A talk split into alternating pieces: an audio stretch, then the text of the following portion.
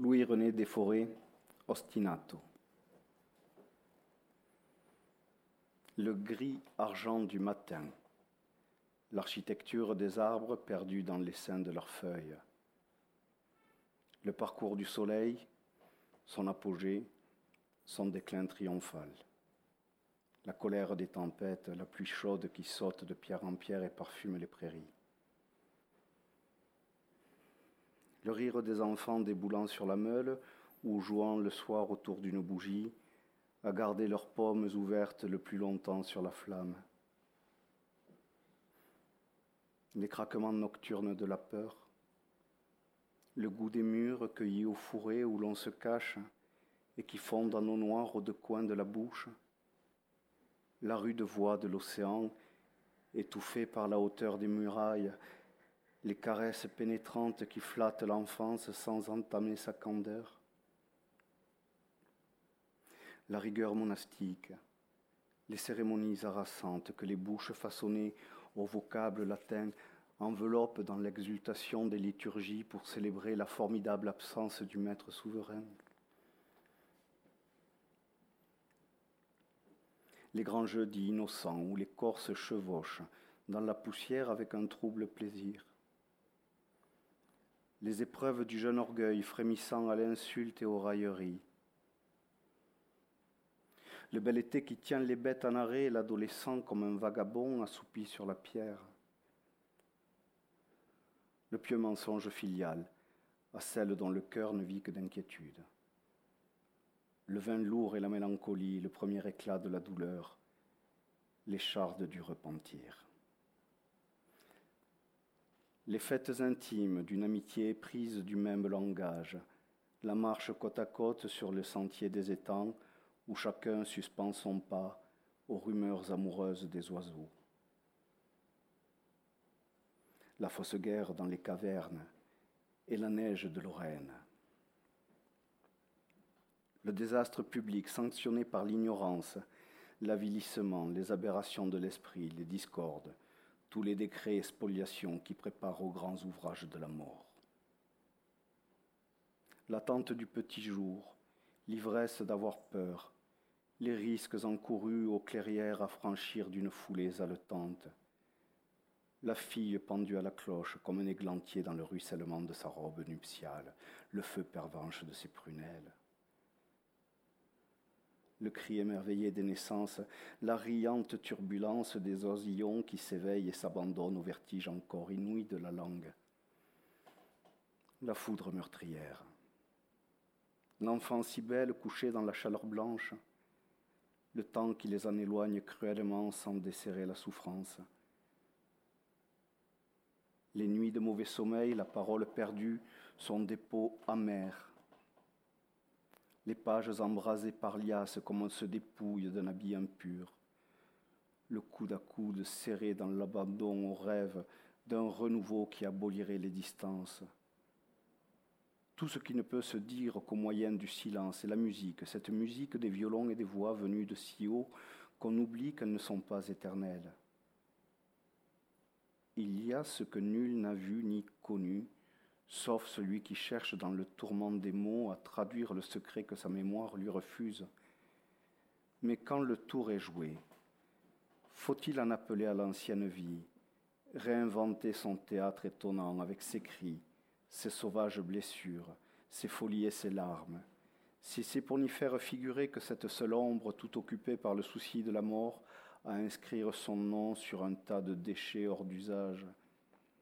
Vieillerie, vieillerie, mettez le feu au décor, réduisez ce décor en cendres, foulez cette cendre avec la même indifférence que la terre, qui n'est qu'un charnier où le bruit de nos pas sonne aussi creux que les eaux des morts. Tout cela n'est donc qu'une fantasmagorie. Il faut tout brûler, laisser. Le temps s'en chargera. Ce ne sont ici que figures de hasard, manières de traces, fuyantes lignes de vie, faux reflets et signes douteux que la langue en quête d'un foyer a inscrit comme par fraude et du dehors, sans en faire la preuve ni en creuser le fond, taillant dans le corps obscurci de la mémoire la part la plus élémentaire, couleur, odeur, rumeur, tout ce qui respire à ciel ouvert dans la vérité d'une fable et redoute les profondeurs.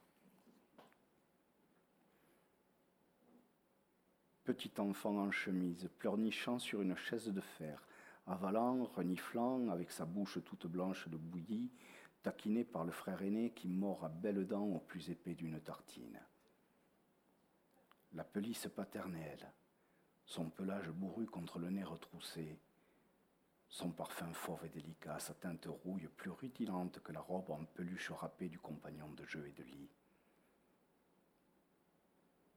Soumis au gouvernement humiliant, des servantes courbées à l'ouvrage, autour du baquet à lessive qu'elles ont sorti sur le pré, dévêtues sans ménagement, soulevées de terre, étalées tout bouillant dans sa colère, le crâne casqué d'eau savonneuse qui lui pique les prunelles de son aigre venin, poing aux joues, pied au ciel, où flambe dans la vapeur le soleil comme une rose.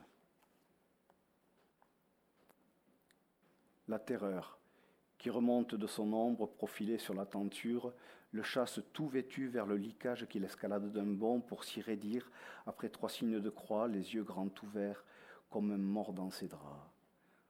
Oreilles rouges, culottes de velours baillant sur la pâleur des genoux, on le conduit par la main jusqu'au salon, où les dames pomponnées s'étranglent de rire de thé, tandis que de leurs doigts chatouilleurs, elles le font niaisement se tortiller guindée dans son corsage et ses jupes, la vieille demoiselle aux cheveux de froment, au visage aride comme un livre, l'œil sermonneur sous son pince-nez violet. Vocabulaire en main, lentement on se met en route, deux pas en avant, un pas en arrière. Très laborieusement on se fraye un chemin dans les broussailles du premier savoir, pour déboucher au prix de bien des pleurs sur un jardin décidé avec un art si parfait que quiconque y accède est tenu d'en respecter l'ordonnance séculaire. Petit voleur de poires, pour se déchagriner d'un traitement sans honneur, jouant avec le chien dans la resserre et lui parlant tout bas à l'oreille, retourné comme un gant. Cavalcade de gamins court vêtus, haute au dos, culottes retroussées, sur des jambes terreuses, journaliers bénévoles ou d'occasion pour quelques sous, fiers comme des princes du sang escortant un équipage royal. Coups sourds des barriques charroyés en travers du champ jusqu'au ventail béant du cellier taillé en pente douce dans le roc, pareil à la cale d'un bateau où fume la, la fange vineuse sous la meule des pieds des chaussées. Les plus agiles, juchés sur la gigantesque margelle de bois, savourent le spectacle sphérique de ces travailleurs des ténèbres, tituant épaule contre épaule, à la lueur orange d'une tempête. Le soir venu, une odeur forte et douce enrichit les visages d'une gaieté divine. On entonne sous la voûte des refrains, des scabreux. C'est l'heure de rameuter les enfants étourdis de sommeil qui renaclent pour la forme le vent sur la plus haute ligne des marées, où roulent comme des dragées les galets gris tigrés de mauve, le vent souverain, sa froide saveur, son souffle fougueux, qui vivifie jusqu'à l'os du crâne et des genoux l'enfant à l'écart, séduit par les charmes de la mer. Grimpant à l'arbre pavoisé de fruits, enfourchant les branches jusqu'au nid, fanfaronnant pour tomber comme une pomme véreuse au, au pied de la fille de ferme qui rit aux éclats, Sur la plus haute marche du perron, jeune chape pelotonnée dans l'étreinte des genoux maternels embaumés de Chypre. Elle, toujours si rieuse et active, chercheuse de morilles en bordure de chemin, chasseuse de vipères dans les bois interdits aux enfants, qui sait des chansons pour égayer le chagrin et d'une tendre caresse désarmer les bouderies, dure à elle-même, sans ostentation, aimant les tâches domestiques, les fourrures et les fêtes. Elle, si grande ouverte à la vie, mais ferme et clairvoyante, mais sensible comme un oiseau. Certains soirs, l'enfant bordé au lit la voit si belle qu'il ne peut plus fermer les yeux. loin des autres qui jouent dans la nuit, mêlant leur rire à la fièvre de l'après-dîner, accroupis dans la chaleur secrète des bois, à écouter le discours d'un oiseau au plumage d'argent, son vif message chiffré, son appel étrange vers les fonds sans écho. Clostré au lit, front en nage, tempe battante, il s'éveille par à-coups sous la lueur sulfureuse de la lampe pour étouffer sa frayeur entre les draps qui enflent, enflent à toute allure comme échappant à la prise des poings agrippés. La cheminée de marbre déplace son ventre pensu et béant sur les lattes du plancher où des pas résonnent militairement.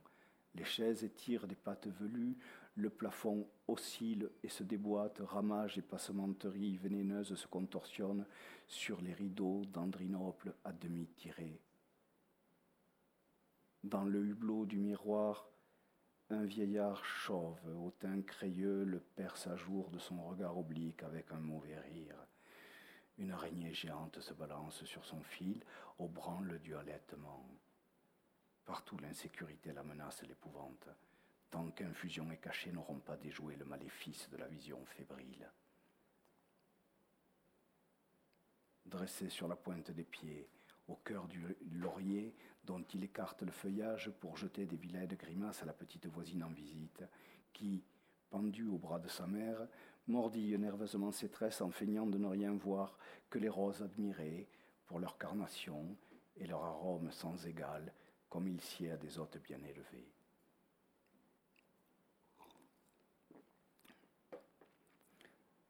Toutes ces grandes personnes parlent sans répit et si fort qu'ils se retirent loin de leur voix dans sa fable intérieure.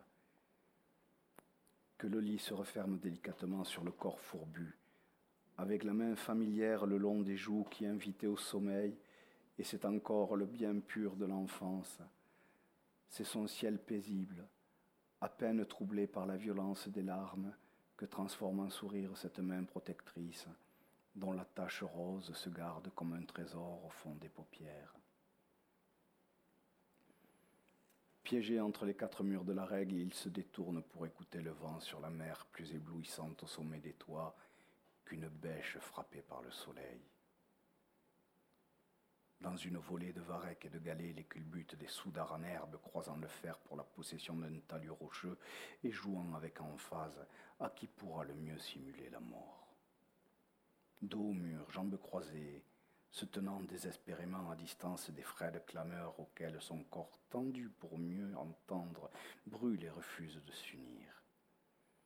Oubliant les raisons qu'il a d'être en larmes pour faire face, point fermé, jarre étendu, à ceux qui le narguent, trop faible pour les réduire, mais l'œil si méchant qu'ils prennent peur et battent en retraite, comme interloqués à la vue de ce visage méconnaissable qui, une fois franchi les limites du jeu, à l'éclat meurtrier d'une folie impossible à contenir. Vêtu d'une vareuse en toile à rayures blanches et noires, dont le col pavillonne au-dessus de sa chevelure ourlée de soleil, les mollets dans la flaque où vibrent, les crevettes, le sel du large lui soufflant sa poudre au visage qu'il pigmente, qu'il pigmente et rosit comme un brugnon. Sur la déchirure du couchant, par-delà les brise-lames battues d'écume, les nuages, le glorieux feu de leur duvet. Fièrement, face au psautier, enrobé jusqu'aux chevilles de blancheur cérémonielle, le grondement contenu des orgues brochant sur la vibration intime de la voix, le jeu modulé de son essor, la fragilité de sa chute et de la résolution finale qui brûle la gorge d'un trait de feu, il se donne par son maintien la dignité qu'on lui refuse. Aujourd'hui encore, cette voix perçante et déchirée, premier germe d'une comédie qui n'eut pas toujours la force de jouer à voix basse pour lui-même uniquement. Dans la ruée belliqueuse des garçons aux maillots blasonnés, aux culottes en charpie, aux veines brûlant de fureur et de boue, tournoyant, suffocant, pataugeant avec la giclée des flaques en travers des yeux, éprouvant leurs muscles pour défier la peur, chacun fonçant sur chacun, comme du feu sur du feu, petit capon au sol, la tête courbée sous les bras, implorant honteusement sa mère. les jambes écartées que moule au pli du genou la fraîcheur neigeuse du lin, à faire voler gracieusement dans la demi-couronne d'un nuage le bulbe d'argent tout bourré d'encens et de braise en un mouvement métronymique qui, pour s'exercer au ras du sol avec souplesse, procure comme un sentiment de coquette et fait vibrer le poignet en action d'un plaisir musical. Plus fort que la peine, ce rire subit qui explose au visage dans la dissolution des larmes. Enfant gai, comme l'air que le tourment du péché condamne à devenir surnois et secret sous le regard d'un Dieu sans gaieté, qui les met au pas et leur interdit de rire. La lumière se fait plus grise, plus dur le devoir, et l'oisiveté pesante. Le je même perd entre ces grands murs son goût sauvage. Graines de poudre, exposées au premier éclair, image mémorable ou d'impulsion pure qui assaille comme une tempête pour investir le lieu où parle la voix, et ce serait aller bien en vain à l'encontre du mouvement irrésistible auquel elles obéissent que de ne pas les accueillir comme choses de maintenant et d'à jamais, et qui ont toujours été. Au fond de la haute salle capitulaire, orgueilleux petit drôle troussé à plat ventre sur l'escabeau, la verte férule mordant sa chair figée de honte et d'effroi, le poignet en travers de la bouche pour étouffer ses plaintes. Sans rien en propre, sans lieu où échapper au regard, se jetant dans les jeux avec l'ardeur brouillonne d'une jeune bête parquée, n'ayant droit qu'à un lit de fer pour s'y dissimuler tout entier jusqu'au cruel sursaut du petit matin. Prosterné sur le tapis de haute laine, à secouer la clochette d'une main énergique, derrière l'officiant qui brandit le ciboire et le pain, céleste par-dessus son crâne chenu, à soulever de l'autre main entre le pouce et l'index, la chasuble lourdement chamarrée maintenue raide à la cassure du pli, l'échine inclinée très bas vers le craquement des bottines et le frisson un peu indécent des dentelles. Souffrance, détresse, fureur, dont il se délivre par le rire, et c'est ainsi qu'on le tient pour un garçon joyeux. Boudeur et sans espoir dans la bruine des jeudis, envol des jambes nues et d'écharpes, cris rouillés, parade à coups de ballon, sous le préau couleur billard. Le pâtre noir en faction, derrière les genêts, pique au crayon celui, tout là-bas, qui ne veut plus jouer sur la liste tirée de sa poche, pour chaque manquement dont il dresse le compte et fera payer le prix fort à l'heure de son choix. Très vulnérable, sous les dehors de l'insouciance, mais si honteux de sa faiblesse, qu'il ne peut que gaiement s'endurcir et s'alléger du poids des contraintes en subissant leur charme, jusqu'à céder au plaisir pernicieux d'une servitude enfantine. Les actes d'insubordination répétés, les entorses au règlement, le goût affirmé de la paresse sont autant d'appels à l'autorité et comme les signes secrets d'une connivence avec la main castigatrice. À chaque délit s'inscrivent sur la chair les traces du collier que l'esprit, par fronde ou pour sauver la face, avait faim de rejeter. Se sentant parfois si étranger aux autres qu'il les voit chacun d'un regard étranger, mais les reconnaissant à cette façon résolue si pareille à la sienne, de marquer les distances sans baisser les yeux ni reculer d'un pas, pour affronter de face et déjouer les atteintes de ceux que leur taille ou leur âge dotent d'un pouvoir despotique auquel nul n'oserait s'opposer, sinon par une ferme contenance qui prouve le caractère, attire secrètement le respect et abrège le temps des épreuves.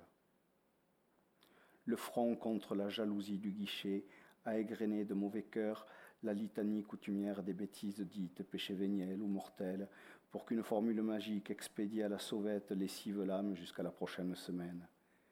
Les devinettes paraboliques, les insinuations à mots couverts, les périphrases inintelligibles du père confesseur, qui attend vainement de son jeune pénitent qu'il jette en pâture à sa curiosité malsaine les turpitudes dont la trop sèche désignation en termes généraux est moins le fait de la dissimulation que d'un défaut d'expression, moins celui de la pudeur que d'un embarras à distinguer entre tant d'actes commis dans l'irréflexion, ce qui demande à être relevé. Force est de s'en tenir textuellement à la liste récapitulative de l'examen de conscience inclus dans le missel réglementaire grossier schéma qui, prudemment exempt de détails suggestifs, n'est destiné qu'à rafraîchir la mémoire. La franchise appuyée du regard pour rendre fiable et parfaire le mensonge que balbutie une voix sans timbre. Sous l'angoisse, la terreur animale du châtiment, la honte intense dans la flambée aux joues est le signe. Un désir obscurément subi, avivé par l'orgueil d'être désigné entre tous pour servir à la convoitise du maître qui prononce la sentence à voix doucereuse comme on accorde une faveur et qui en ajourne l'exécution comme on brille d'une envie pour qu'elle renaisse plus pressante. Il tire fébrilement de sa poche un miroir à quatre sous pour se refaire un visage paisible avant de regagner la classe, où il lui faudra subir comme une seconde vexation la compassion des uns, la joie mauvaise des autres.